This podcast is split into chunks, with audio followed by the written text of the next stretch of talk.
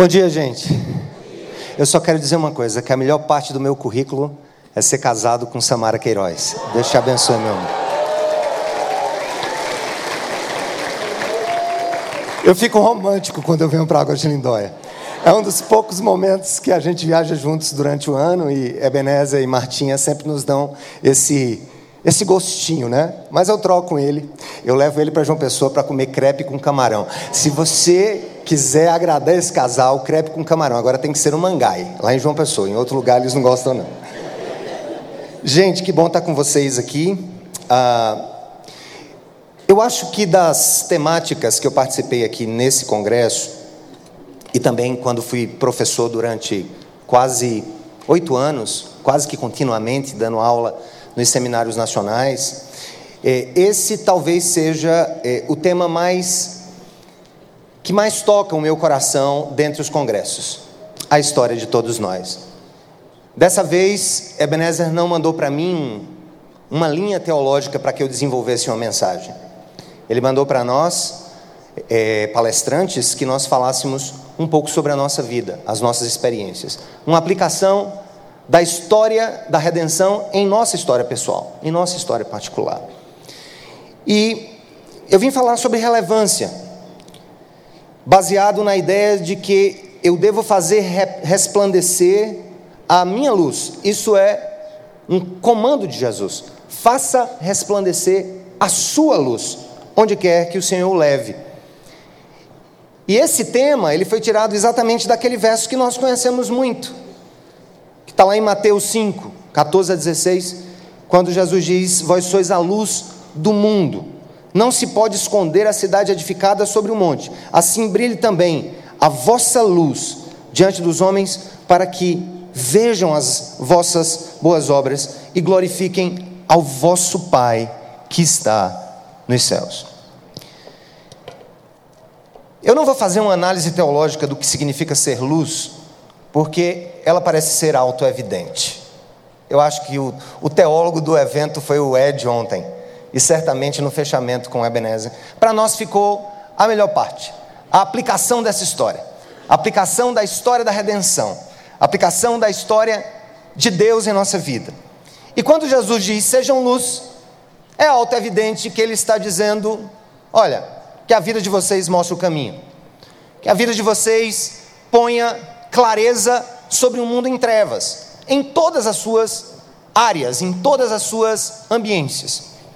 E com base nisso, um verso bíblico tem sido, talvez se você me perguntar o que mais tem guiado a sua vida, Sérgio, nesses últimos anos, eu diria que é exatamente a amplitude da redenção, que está lá em Colossenses capítulo 1, do verso 15 ao 20. Eu gostaria que você abrisse isso aí, porque é um texto que eu queria chamar a atenção de algumas partes dele e absolutamente para uma Colossenses capítulo 1.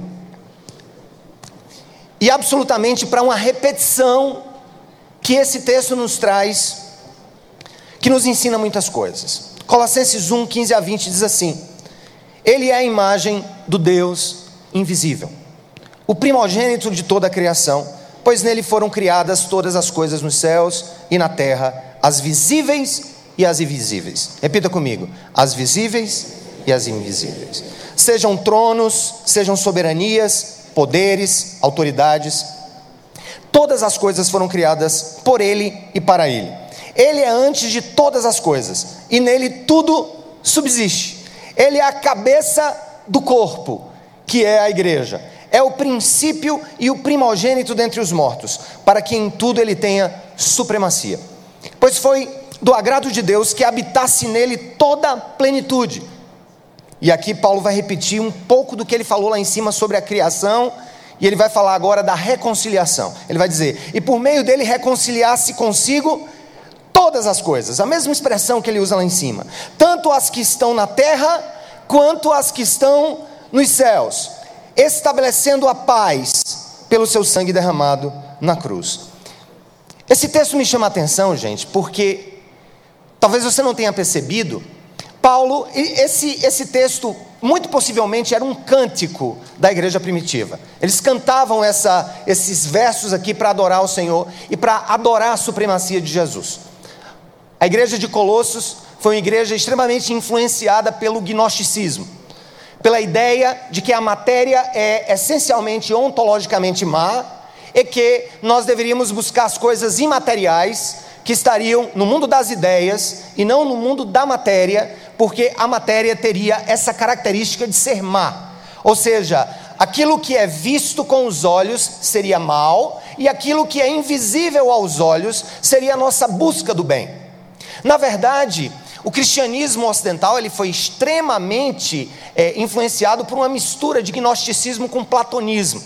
Platão, filósofo grego, ele trouxe essa ideia de uma matéria que não era essencialmente boa mas que o mundo imaterial seria, portanto, essencialmente bom. O mundo dos fenômenos, ou o mundo fenomênico, não seria bom por natureza, e o mundo das ideias, o mundo noumênico, este seria o mundo que nós deveríamos procurar. Ou seja, Platão ele, é, ele, ele lega para o Ocidente uma visão escapista da realidade. Ou seja, eu tenho que ir para um céu totalmente outro, distante dessa realidade que nós vivemos. Eu tenho que buscar algo que transcenda a matéria, porque a matéria seria má.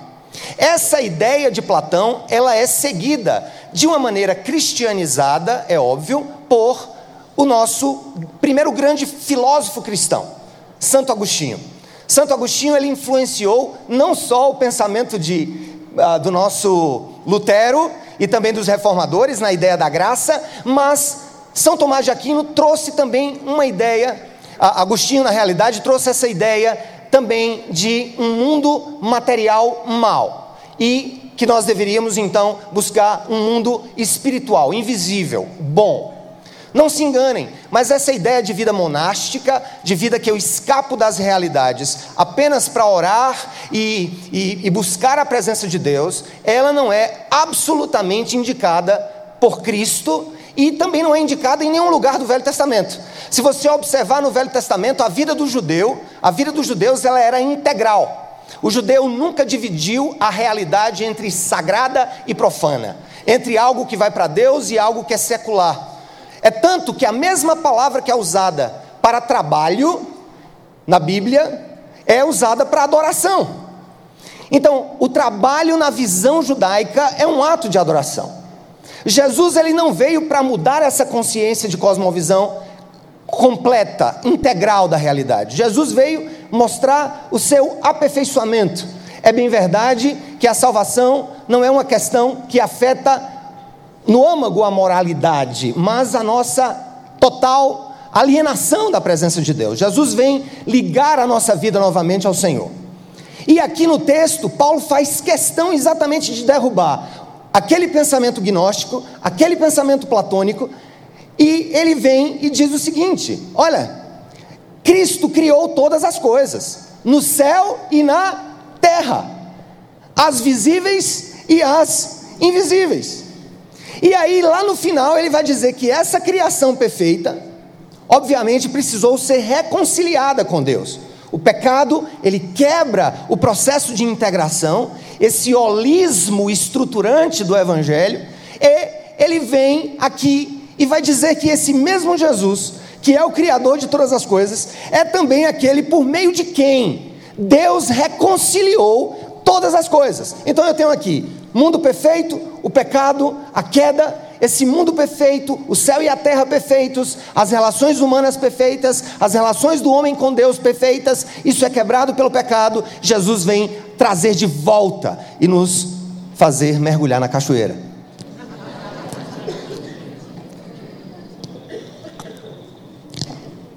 Então, olha só, o objetivo final, segundo Paulo em Colossenses, é trazer e promover a paz. A paz aqui no grego é eirene. A palavra eirene, que é traduzida por paz, ela é similar à palavra shalom no hebraico.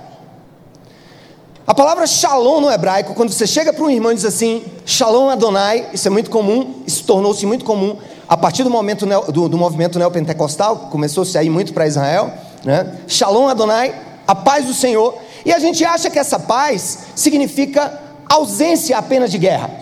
É uma ideia negativa da paz, ou seja, a ideia de que a paz ela vai quebrar um mundo em conflito. Isso é verdade. Nós estamos naturalmente em conflito com Deus e com o próximo.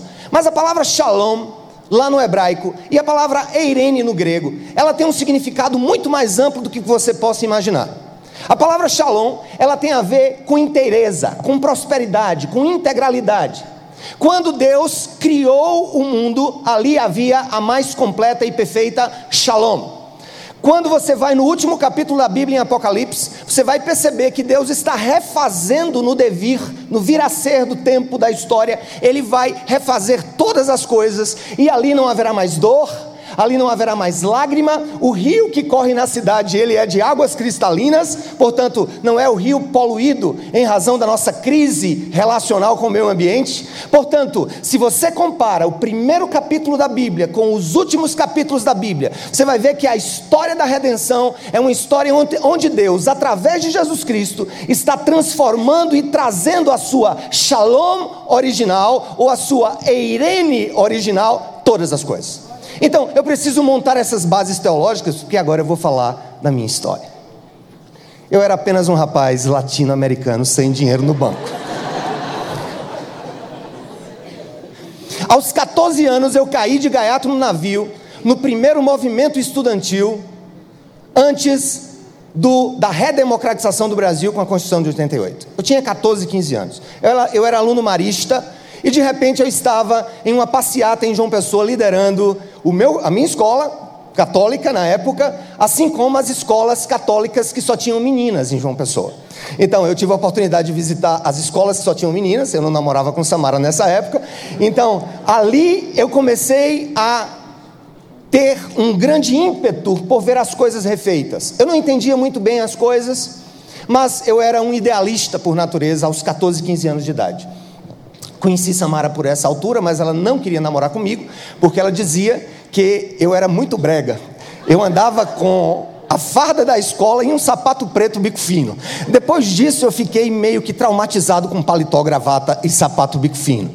Mas nessa época, houve um ponto na minha vida que mudou a minha, aquele meu sonho de transformar contextos e de relevância. Eu passei aos 16 anos no meu primeiro vestibular para engenharia civil na Universidade Federal da Paraíba. Naquela época haviam dois campos e eu me enganei e de repente foi o que aconteceu comigo. Eu, ao invés de me inscrever para o vestibular para o campus de João Pessoa, eu me inscrevi equivocadamente para concorrer ao vestibular de Campina Grande. E quando eu vejo a minha classificação, mamãe disse: Eu tenho duas notícias para você, uma boa e uma ruim. Qual é a boa? Você passou em segundo lugar. E qual é a ruim? Foi para Campina Grande e você vai morar sozinho aos 16 anos de idade. Saí para lá, depois fiz vestibular, voltei, e na primeira semana de aula, já no segundo ano de engenharia civil na Universidade Federal, em João Pessoa, eu esbarrei com Samara. E ali a gente começou a se paquerar, e logo depois eu estava pegado nela, numa boate, agarrado né, nela e namorando com ela. Eu também não conhecia Jesus nesse tempo. Então eu posso dizer pegado, agarrado. Eu estou contando a minha história.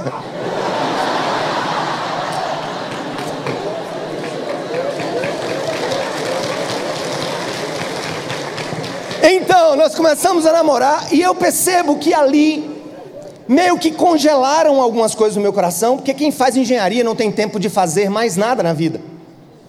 Então eu me dediquei muito profundamente ao curso, eu quis, eu tinha a ideia de viver como engenheiro, mas é, problemas na economia do Brasil me levaram para ser jurista e ir atrás de concurso. E aí, gente, eu comecei uma carreira muito cedo no serviço público. Eu e ela, a gente passou juntos aos 19, 20 anos de idade, por aí, nós passamos, primeiro concurso federal, a gente estudava junto, tá? É um beijinho e um livrinho, um beijinho e um livrinho. E aí, passamos juntos, entramos na Justiça Federal, Samara construiu a carreira dela lá até hoje, como analista de sistemas, e eu continuei as minhas buscas por concurso público. Até que passei por alguns e no ano de 95 eu me tornei auditor fiscal do trabalho. Dessa vez eu consegui passar em primeiro lugar. E nesse concurso, eu, enfim, resolvi casar com Samara. Porque, como eu disse, eu não era apenas um rapaz latino-americano sem dinheiro no banco, eu era safado também. Então, eu ficava lá e a gente não casava, e ela olhava para mim, e aí, vamos casar ou não vamos casar? já temos dois empregos federais agora, e aí passei para auditor fiscal do trabalho, começamos o nosso noivado, mas algo melhor aconteceu na nossa vida nesse mesmo ano. Nós conhecemos Jesus juntos, na primeira igreja batista de João Pessoa. Começamos então, nos batizamos já com duas semanas ou três semanas, logo casamos. Deus abriu portas assim que estavam fechadas durante muitos anos na nossa vida. E o que é que aconteceu? Já no primeiro ano como convertido, eu fazia direito e fui fazer seminário teológico ao mesmo tempo. Não me pergunte como, mas eu cursei em um dado período 13 disciplinas ao mesmo tempo. No seminário e na faculdade de direito. Terminei o curso em 1999, passei no concurso para o cargo que estou desde 2000 como procurador da Fazenda Nacional e nessa mesma época ali, 2000, 2001, 2002, quando eu, quando eu tinha acabado de assumir o cargo que eu ocupo efetivamente, o que é que aconteceu? Eu comecei a entrar em crises sobre se eu devia deixar tudo para trás para servir a Jesus. Eu tinha consciência absoluta que o caminho mais promissor seria, na verdade, deixar a procuradoria para ser pastor. Isso agravou-se no ano de 2004, quando nós iniciamos o projeto Cidade Viva da nossa comunidade em João Pessoa. Projeto muito grande que eu vou falar um pouquinho. E ali, gente, quando a igreja começou a crescer, quando as coisas começaram a crescer, eu tive uma das primeiras crises. Eu disse: eu vou ter que deixar a igreja, porque eu quero me dedicar a essas pessoas. Nós começamos, gente, um projeto muito ousado lá na Cidade Viva. Nós adquirimos uma área de um milhão e meio de metros quadrados, 150 hectares, para lá construir um polo de é, missão que fosse completo. Que tivesse universidade, faculdade, hospital, clínica de recuperação para dependentes químicos, capela e tudo mais. Então era algo muito grande, eu dizia, eu preciso sair daqui. Qual foi a saída? Treinamento de liderança. O Hagai ele ensina isso para você. A como você sair de si e transferir de si para outros o compromisso. Graças a Deus, nem meus pais, nem Samara consentiram que eu deixasse ser procurador naquele período. Gente, quando eu digo que esse versículo de Colossenses, ele move o meu coração, é porque na verdade, quando Paulo está dizendo que Cristo é o cabeça de um corpo, e esse corpo está em movimento, e esse cabeça está reconciliando com Deus todas as coisas, transformando todas as coisas, trazendo de volta a Shalom, trazendo de volta a Irene, trazendo de volta a completude. Eu levei isso muito a sério. Nós levamos isso muito a sério. E nós começamos a entender que, mesmo sendo um pastor devotado, que buscava conhecer a Bíblia, que prega, pregava expositivamente os textos, eu entendi que há áreas na vida da gente, e talvez a maioria das áreas que não estejam ligadas à sua vida pastoral, à sua vida de líder cristão, que necessitam de um engajamento de outras pessoas. Vou dar um exemplo. Esse microfone quase mata o meu amigo Ebenezer de um infarto. No primeiro dia, eu acertei. Eu conheço um pouco o seu rosto. Assim, eu conheço. Eu conheço, Benez é muito organizado nas coisas. Ele ficou meio preocupado porque o microfone não funcionou. E aí eu comecei a orar. Digo, Senhor, ajeita o microfone. Ajeita o meu microfone. E eu percebi que a minha oração não deu certo. Até que alguém técnico em sonoplastia foi lá e apertou o biloto. Apertou o botão e o microfone funcionou. Esse púlpito não foi feito com oração. Esse microfone não foi feito através da oração. As minhas vestes não foram feitas através de oração. O Deus que fez todas as coisas, ele tem linguagens próprias, caminhos próprios para trazer a vida, a paz, a prosperidade, a evolução da ciência com cada uma das pessoas engajadas em seus polos específicos.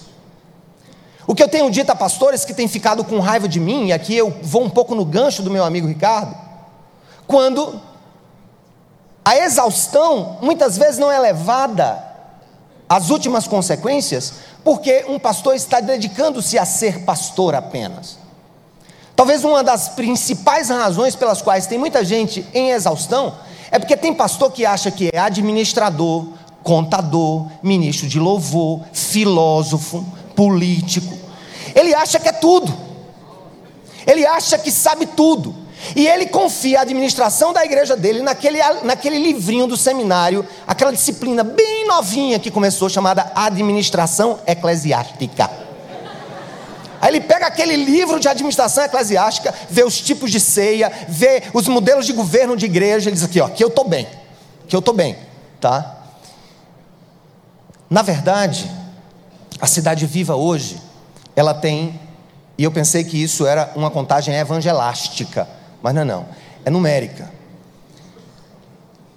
Me passaram esse dado mês passado quando eu estava dando uma palestra na Convenção Batista Brasileira. Nós temos hoje 3.200 pessoas cadastradas em um típico mês fazendo alguma coisa em João Pessoa, na Paraíba.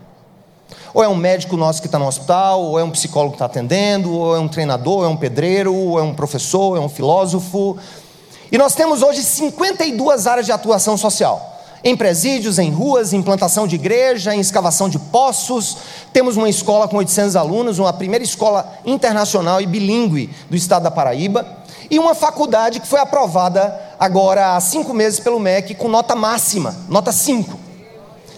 Uma, uma, uma faculdade que é confessional, que pretende ser mais ampla do que simplesmente o curso de teologia mas isso é possível porque todos aqueles membros da igreja entenderam que ser sal e luz no mundo não é apenas uma questão ética, não é apenas uma questão de moralidade, não é apenas se tornar um homem mais íntegro ou uma mulher mais íntegra, tem a ver com o envolvimento integral da sua vida, lançando luzes sobre o caos que existe nesse mundo. Na hora que um médico cristão, no nome do Senhor, para a glória de Deus, para a alegria das pessoas e da humanidade, ele começa a servir com essa empolgação, ele se torna um instrumento vivo nas mãos do Senhor, na transformação e nessa restauração de todas as coisas, da qual Jesus é o cabeça.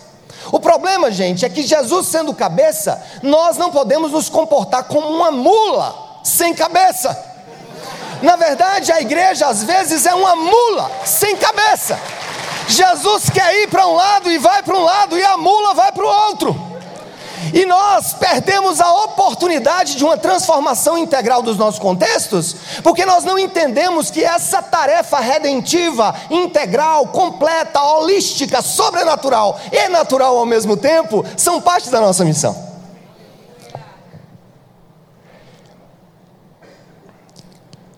Se a queda, me escutem, se a queda teve repercussões multidirecionais, a queda não afetou só a relação do homem com Deus, a queda afetou a relação do homem com a esposa, com o próximo. A morte, ela é, aulinha do Hagai, a morte, ela é espiritual, o pecado gera morte espiritual, minha relação com Deus. Ela também produz morte social, relacional ou comunitária, minha relação com o outro pecado influencia minha relação, minha relação com as pessoas. O pecado influencia também a morte psíquica ou a morte emocional. Nós adoecemos por dentro também, por causa da, do pecado. Nós temos medos e fobias cada vez mais ampliadas. Mas também a morte é ambiental é da nossa relação com a criação. Por que, que Paulo, pelo amor de Deus, vai dizer em Romanos que a criação está gemendo? Por que, que Paulo vai dizer que a criação está gemendo? Eu acho que se Paulo tivesse, hoje ele diz assim: a criação está gemendo, ela está arquejando, ela está quase morrendo. Se ele visse o que nós fazemos com os leitos dos nossos rios, se ele visse o que nós fazemos com os nossos oceanos, se ele visse a quantidade de canudos que nós jogamos nas praias, se ele visse o que estamos fazendo com os animais marinhos, os silvestres, se ele estivesse hoje, o seu discurso seria muito mais amplificado. Mas por que nós somos omissos diante de toda essa obra integral. Jesus não veio apenas nos dar vida espiritual, ele veio também nos dar vida relacional, ele também veio nos dar vida psicológica e ele veio nos dar vida ambiental. Ele veio reafirmar o seu compromisso de shalom, de eirene em todas as áreas da vida. Entenderam? Tá claro? Não precisa desenhar. Amém? Não.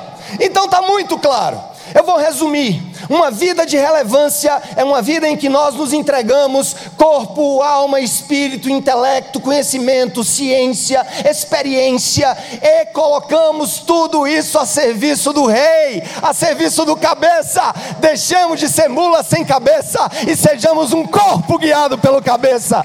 Este cabeça que é Jesus. Olha só, gente. Eu estava ouvindo a mensagem do meu amigo Ricardo, ele falando que estava com o tanque vazio. E o ano passado, por, essa, por esse período, eu tive um burnout, eu tive uma exaustão. Por algumas razões. Eu não parei de estudar desde os 16 anos, um curso atrás do outro, um curso atrás do outro. Nem pretendo parar de estudar, porque eu acho que nem que eu vá descobrir no final da vida, depois de ter estudado tudo, que eu não sei de nada, pelo menos eu tentei saber alguma coisa. E nesse processo, eu fiquei muito mal mesmo. Pela primeira vez tirei licença do trabalho, tirei licença da igreja. E fui ficando bom julho, agosto, setembro. E quando eu parei, obrigatoriamente, não conscientemente, como o Ricardo, eu tive um sabático farmacológico, eu tive um sabático médico, psiquiátrico. Não é esse aqui de vir pregar no Hagai. Foi mal. Estou brincando. Não duvide da dor do outro, ela pode ser maior do que o que você pensa. Mas nesse tempo, gente, quando eu estava ali em setembro, eu estava ficando bom, estava me animando, estava tudo muito massa. E não sei por que cargas d'água, um membro da nossa igreja tornou-se muito engajado, muito envolvido é, na, na, nas eleições presidenciais do ano passado. Eu não vou dar detalhes, até para que não se gerem ilações e até porque eu tenho a responsabilidade também de falar como membro do governo. É, de repente, quando sai o resultado do primeiro turno das eleições, eu tinha acabado de ser premiado com o Jubileu de Prata do Serviço Público. Então, esse ano que passou, eu fiz 25 anos de serviço público. Eu e Samara. Ela foi homenageada na Justiça Federal, eu fui homenageado na Procuradoria. 25 anos. E nesses 25 anos de serviço público, saiu muita coisa na imprensa, muita gente falou na Paraíba, juízes, embargadores, políticos, mídia gratuita, né? falando um pouco da minha história como profissional do direito e como pastor e líder dessa instituição chamada Cidade Viva. E eu estava extremamente feliz com aquilo. Logo depois, cinco dias depois, eu fui consultado por pessoas já da futura transição governamental que queriam minha opinião sobre alguns temas relacionados à administração pública. Estatais, tamanho das estatais, estatais lucrativas, estatais que não davam lucro, a quantidade de DAS no Brasil, quantidade de DAS nos órgãos é, públicos, e eu fiz um levantamento muito despretensioso, até porque são 25 anos de serviço público em três cargos. E quando eu estava no Rio, fui ao Rio de Janeiro e lá eu fui apresentado a um dos ministros, eu não vou falar o nome, que hoje é ministro, e eu, uma conversa informal de 10 minutos. Ele olhou para mim e disse assim: Você vai trabalhar na transição governamental. Eu, o quê? Não, não estou preparado para trabalhar em transição governamental. Eu estou com férias marcadas nos Estados Unidos em 2019. Já comprei passagem, aluguei casa. Vou passar quatro meses com a minha esposa, minhas duas filhas e meu filho que estuda lá. A gente vai estar junto. E eu, meu Deus. E eu achei que ele estava brincando. De repente, cinco dias depois, meu nome estava no Diário Oficial da União, com 23 nomes, os 23 primeiros nomes que foram para Brasília, para o Centro Cultural do Banco do Brasil, CCBB, para redesenhar ou desenhar as novas estruturas governamentais. Redução de ministérios, redução de cargos, pensamento de algumas pastas. E aí eu me vi, gente, em uma certa cena, eu e mais três pessoas em uma sala, nove horas da noite, sendo perguntado sobre o que eu achava de algumas mudanças relacionadas à estrutura nevrálgica do Brasil. Eu me vi na corte sem ter desejado ir para a corte. E a grande questão nesse, nessa questão é, que eu quero pontuar é que você precisa estar preparado para ser relevante em qualquer área da sua vida quando Deus te mandar para algum lugar que você não espera ir. Fui nomeado, eu ia trabalhar na Casa Civil e de repente a ministra Damares ela é indicada ela soube que eu estava no CCBB, ela foi uma das últimas indicadas, me procurou, me apresentou a estrutura que ela pretendia para o ministério e perguntou: Você pode assumir a secretaria mais complicada do Ministério da Mulher, Família e Direitos Humanos? Eu disse: Qual é? A de Direitos Humanos. o que é que vai ter para mim, ministra? E eu comecei a ler, afinal eu estava lá, vou cuidar de proteção à tortura, combate ao trabalho escravo, população de rua documentação básica, registro civil, proteção a testemunhas ameaçadas no Brasil. Eu sou responsável pelo programa de testemunhas ameaçadas, pela proteção a defensores de direitos humanos, responsável também por imigrantes, pelos venezuelanos que estão lá na fronteira, para que a gente garanta os seus direitos no Brasil.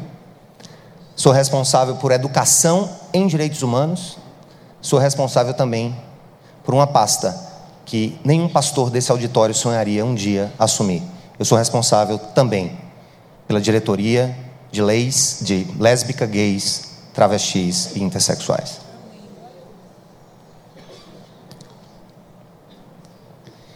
E aí vem a pergunta. Eu sei que a oração deve ser o meu combustível naquela secretaria, mas eu sei que se Deus não tivesse me preparado durante toda a história da minha vida para aquele momento, eu poderia contribuir com oração, mas talvez eu não pudesse contribuir com prudência, com conhecimento, consciência. Lendo sobre a vida de Daniel, tem um texto que me chama a atenção quando é dito sobre os quatro jovens, Daniel, Sadraque, Mesaque e Abednego. Deus deu sabedoria e inteligência para conhecerem todos os aspectos da cultura e da ciência. E Daniel, além disso, sabia interpretar todo tipo de visões e sonhos.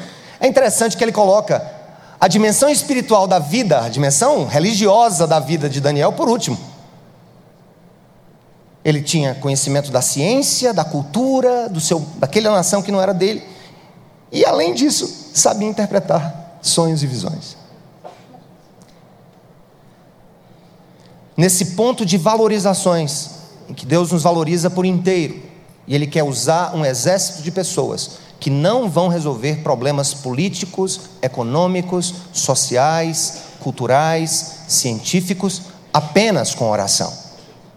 O que Deus está dizendo para nós é que ser luz, que iluminar as trevas desse mundo, é muito mais além do que somente, somente a minha relação religiosa ou a minha relação espiritual.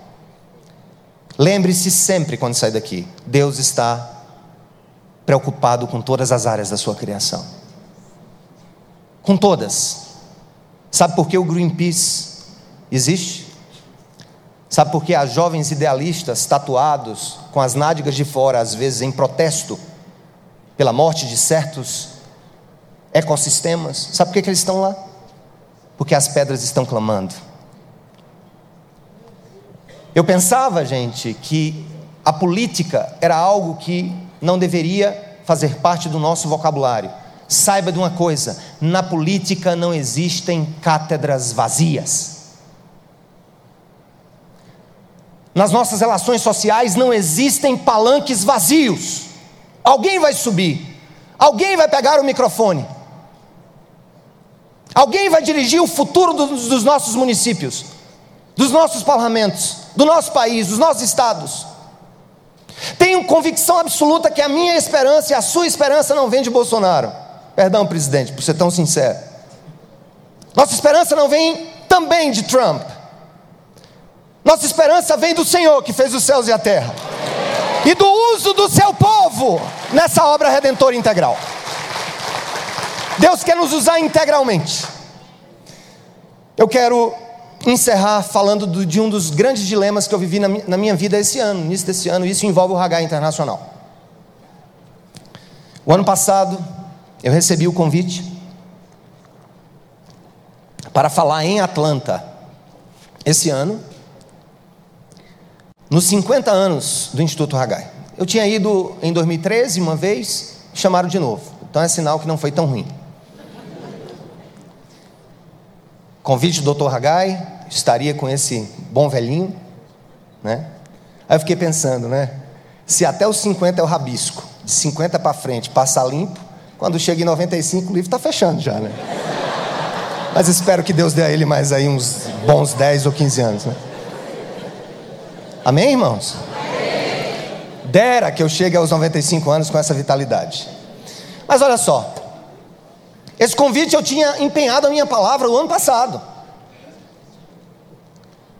E de repente estou como secretário nacional de Direitos Humanos e vem uma convocação do Itamaraty dizendo: secretário, você vai representar o Brasil em Genebra na reunião da ONU.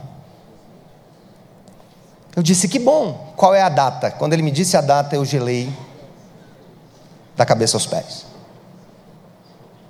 Quando eu vi, era a data do meu compromisso nos 50 anos do Hagai. Foram muito gentis comigo e entenderam, talvez se não, se não fosse o Hagai não teriam entendido a importância daquela missão. Talvez se fosse uma outra instituição, eu já estaria morto no conceito.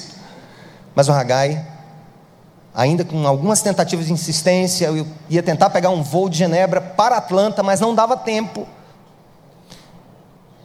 E aí eles me liberaram e eu fui para Genebra.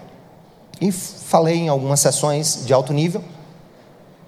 Quando me disseram que eu fui o primeiro paraibano a representar o Brasil na Organização das Nações Unidas, sentado naquela cadeira, falando sobre aqueles temas tão sensíveis à nossa nação. Mas Deus depois aquietou o meu coração.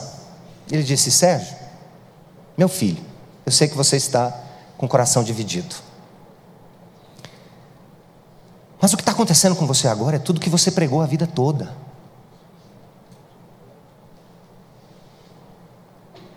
Eu sei que você é importante na igreja. Eu sei que você seria muito importante falando para os sponsors do Instituto Hagai Internacional, para os doadores, autoridades que sempre vão para esses banquetes lá em Atlanta. Mas agora a sua hora não é de estar no templo com os irmãos.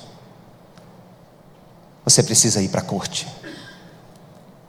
Você precisa agora me representar em outras instâncias. E com essa experiência que você viveu, você vai ensinar a muitos jovens, a muitos velhos, que ser representante de Deus na terra não significa apenas necessariamente estar com o microfone na mão pregando no domingo ou plantando igrejas, ou na escola bíblica dominical, ou treinando a sua equipe de liderança para evangelismo na rua, ser representante do Senhor que redime toda a criação é estar presente em todos os palanques dessa criação caída, onde a palavra redentiva do Senhor precise chegar. Deixe ser usado por Ele em qualquer área da sua vida em qualquer plataforma da sua vida. Mas faça isso com a consciência de que você está sendo usado por Deus. Quando eu ia para os Estados Unidos, o Senhor me mandou para Brasília. Isso me fez lembrar um texto lá de Marcos 6, 30, 31 que você usou, quando Jesus disse assim: Os apóstolos reuniram-se a Jesus e lhe relataram tudo o que tinham feito e ensinado. Havia muita gente indo e vindo, ao ponto de eles não terem tempo para comer. E Jesus lhes disse: Venham comigo para um lugar deserto e descansem um pouco. Eu obedeci. Eu estava deixando seis meses da minha vida para trás para um sabático nos Estados Unidos. Eu obedeci. Mas a palavra diz que mais muitos dos que os viram retirasse, tendo-os reconhecido, correram a pé de todas as cidades e chegaram lá antes deles. Nesse momento especial da minha vida, em que Deus ainda não me deixou descansar, é porque Ele me levou para um novo palco de necessidades. Aquela ausência temporária de descanso dos apóstolos significou o primeiro milagre da multiplicação dos pães. Saiba de uma coisa: onde quer que você vá, não fuja de Deus. Não fuja do que Ele tem para a sua vida. Ir para Brasília, irmãos, é ir para Nínive. Ir para Brasília é ir para o centro do poder dessa nação. Há homens e mulheres dignos naquele lugar, mas aquele lugar naturalmente respira as hostilidades das potestades em principados desse mundo. De lá vêm as principais decisões para a nossa nação. Eu queria estar em Tarsis. Eu até comprei as passagens para ir de navio para Tarsis. Tarsis, Orlando, Miami era para onde eu queria ir. E Deus disse: Filho, segura só um pouquinho. Agora você tem que ir para Nínive. E tem mais: se você não for para Nínive, diga-se Brasília, por gosto, você vai chegar através do ventre de um grande peixe todo babado. Portanto, vá, faça, me represente onde quer que você esteja. Lide com esse público tão sensível, tão complexo, amando-os mas sem vender os seus valores, respeitando a integridade física, as necessidades de cidadania, mas mantendo seus conceitos sobre o que você entende sobre família, sobre casamento, sobre homem, sobre mulher. Estou lá, tentando representar o meu Deus nas grandes dificuldades que implicam estar em Nínive. Mas é em Nínive o lugar onde Deus vai fazer milagres. Vá para Nínive. Não desista de Nínive. Talvez seja esse o lugar onde você vai se realizar completamente como pessoa. Meu nome é Sérgio Queiroz e essa é a minha história. Obrigado.